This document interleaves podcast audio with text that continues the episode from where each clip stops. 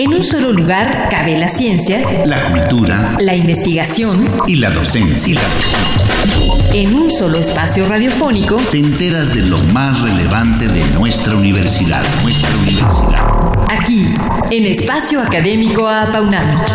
El pluralismo ideológico, esencia de la universidad. Esencia de la universidad. Este martes, con el tema Caricatura en México, retrato fiel de la comedia nacional. Nuestra invitada, la maestra Ana Celia Montes Vázquez, es licenciada en Periodismo y Comunicación Colectiva, con una maestría en Trabajo Social y labora en una facultad de estudios superiores de la UNAM, Acatlán, desde hace 25 años.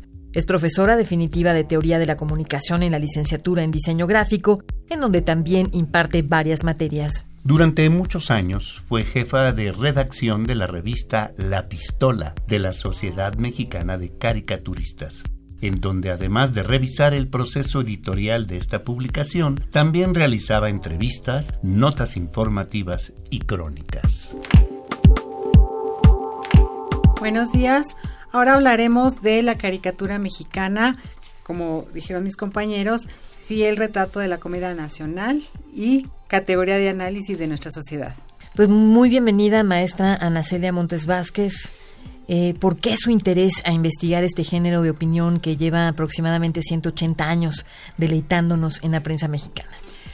Gracias Sabrina por la invitación y la bienvenida. Lo que puedo decir de la caricatura mexicana es que es una muestra del ingenio del mexicano que ya sabemos que es bastante prolífico, pero también como una categoría de análisis de lo que ha sido nuestra sociedad desde el siglo XIX. Entonces, de ahí el interés por conocer este género periodístico de opinión. Maestra, ¿cómo podría definir las características de la caricatura en general desde su significado? ¿Y qué ejemplos nos podría describir para los radioescuchas? Bueno, para empezar, como ya lo dije, la caricatura es un género periodístico de opinión. ¿Por qué? Porque el caricaturista, que es un experto, además de que hace trazo y todo, da una opinión y por lo regular siempre es algo mordaz y es directa, es fuerte. Entonces vamos a ver que en México desde el siglo XIX con Linati empezó la publicación de caricaturas que no ha terminado aún en el siglo XXI y que preponderantemente se ha dedicado a la cuestión política. Pero también tengo que decir que esta producción caricaturesca, como le digo, o moneril, para variarle un poco, tiene que ver con esta manifestación del mexicano en general por el arte, aunque la caricatura se ha catalogado como un arte menor o incluso ni es arte ni nada, pero también como un reflejo de la sociedad. La gente se burla de los gobernantes o de algo que le aqueje, en vez de llorar o amargarse, por medio de la caricatura se expresa, pero también la caricatura constituye un termómetro social que mide la presión de la sociedad. ¿Sí? Entonces, por eso de ahí mi interés por la caricatura, como les repito, primero como un género periodístico de opinión, cuya principal característica es el trazo con humor, el dibujo con gracia, entre menos palabras es mejor porque tiene que eh, ser avasallador el mensaje la imagen y segundo como una categoría de análisis que nos da eh, nos da síntomas de qué momento histórico, social, político, económico e incluso hasta moral se vivía en cada etapa de nuestro país. ¿Por qué es el trazo mexicano tan prolífico y especial frente a otros del resto del mundo, maestra Montes Vázquez? Pues miren, yo creo que, ya lo comenté, en primer lugar porque el mexicano tiene en su ADN, en su genoma, como quieran decirlo, eh, la cuestión de la sátira, de la burla. Al mexicano le gusta burlarse más que amargarse le gusta burlarse de los demás, pero no que se burlen de él, ¿no? Y además tiene que ver con que México tradicionalmente ha sido un país visual, desde los códices aztecas, me atrevo a afirmarlo, y hasta ahorita, con los memes, el mexicano le gusta ver más que leer. No digo que no lea o que sea un analfabeto, sencillamente es más sensible el pueblo de México a expresarse con la imagen y a recibirla y a consumirla y a reproducirla.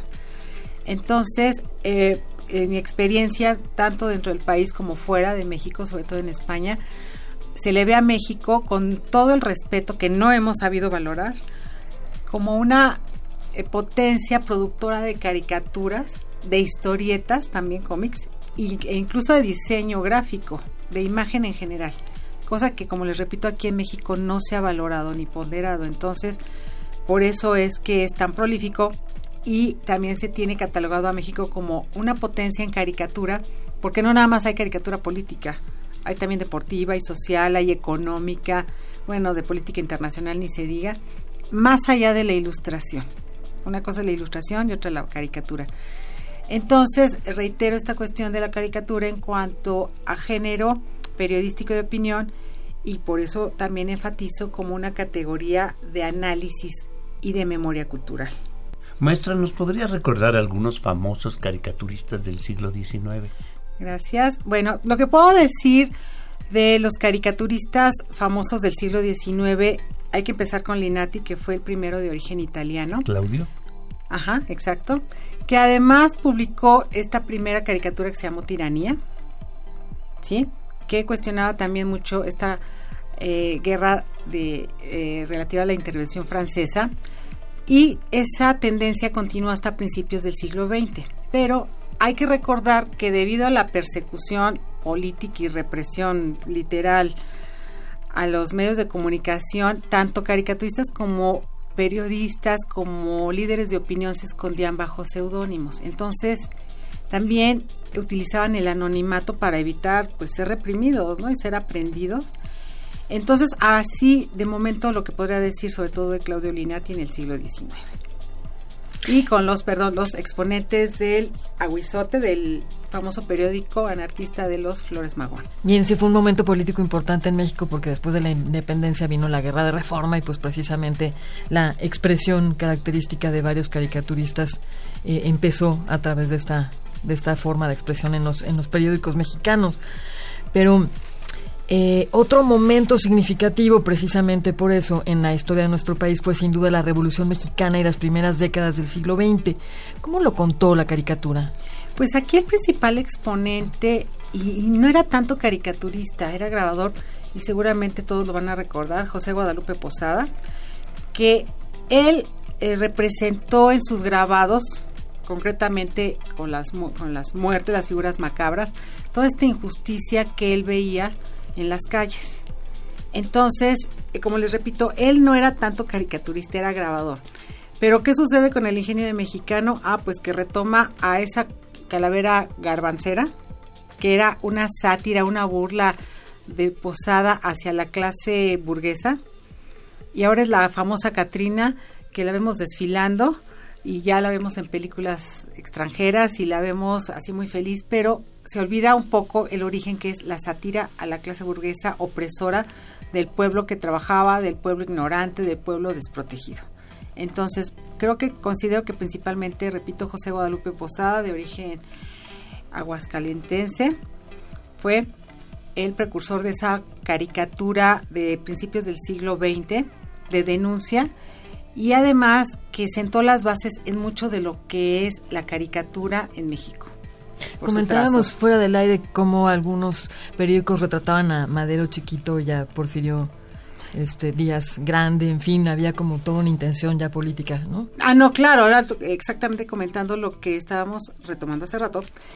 Eh, yo tengo muy claro que cuando toma el, el poder la presidencia este Francisco Madero, legítimamente, nadie dice que no, fue absolutamente legítimo, en mucho de el golpeteo mediático, porque lo hubo, hace 100 años hubo golpeteo mediático en contra de la figura presidencial, en este caso de Francisco Madero, fue retratarlo en las caricaturas como chiquito, con unas orejotas, como ratoncito, que no podía subirse a la silla presidencial que había dejado una figura inmensa de Porfirio Díaz. Entonces, uno a estas alturas del siglo XXI diría que, pues, que no tiene mucho que ver, pero acordémonos, ubicándonos en ese momento de hace 100 años, antes de 100 años, porque fue antes de la Revolución Mexicana, que el pueblo era en su mayor, inmensa mayoría iletrado y que era entonces más susceptible a las imágenes. Entonces, ¿qué tanto le pegó al pueblo ver esa imagen del presidente chiquito frente al dictador grande, eh, imponente, muy masculino?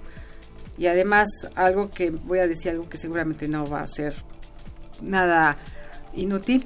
También se le criticaba a Madero por ser espiritista y por ser vegetariano, ¿no? Entonces, ya de entrada, eso le, a quien no sabía ni conocía, le daba la impresión de que este enano chaparro orejón pues no iba a, promover todo lo que había logrado la paz porfiriana. Entonces, eso es lo que podría decir respecto a que la caricatura se ha pegado y pega y sigue estando en el ánimo de los mexicanos. Doctora, otro fenómeno que enriqueció la caricatura mexicana fue el de la historieta.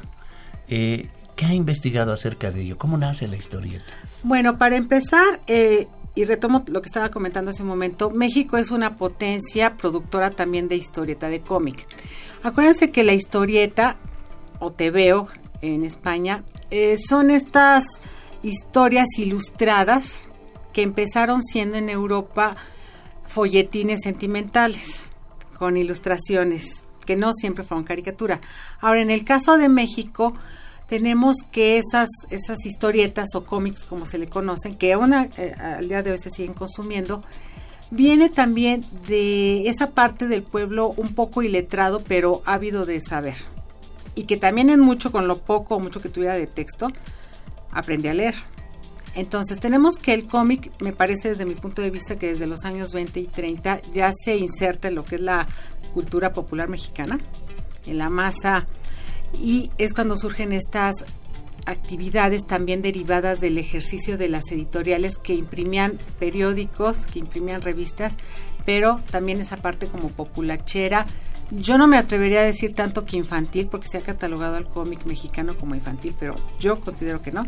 Pero sí esa parte popular y que eh, ha promovido, como les comenté hace rato, que México también sea un gran productor de historieta. Tenemos personajes de historieta mundiales de origen mexicano como Memín Pinguín y El Santo. El Santo además es el primer y creo que único superhéroe mexicano que además fue de adeveras. ¿eh? Y eso, aunque diga el universo de Marvel lo que diga, existe y fue y tuvo su historieta como debe merecer cualquier superhéroe que se respete. Chanok. Ah, no, claro. El libro vaquero el libro vaquero, que también viene esa tradición como gringa, bueno, estadounidense y española de ilustrar esas aventuras medio policíacas, medio del oeste. Bien, pues por ahora no nos queda sino agradecer a la maestra Ana Celia Montes Vázquez por habernos compartido parte de su interesante investigación acerca de la caricatura mexicana de la que nos seguirá hablando el próximo martes. Hasta entonces. Muchas gracias. Participamos en la elaboración de este programa en la realización y postproducción Oscar Guerra, el guion de Sabrina Gómez Madrid y en operación técnica nuestro compañero Ricardo Pacheco. Coordinación general de la serie Química Berta Rodríguez Sámano. Coordinación del programa licenciado Francisco Guerrero Langarica.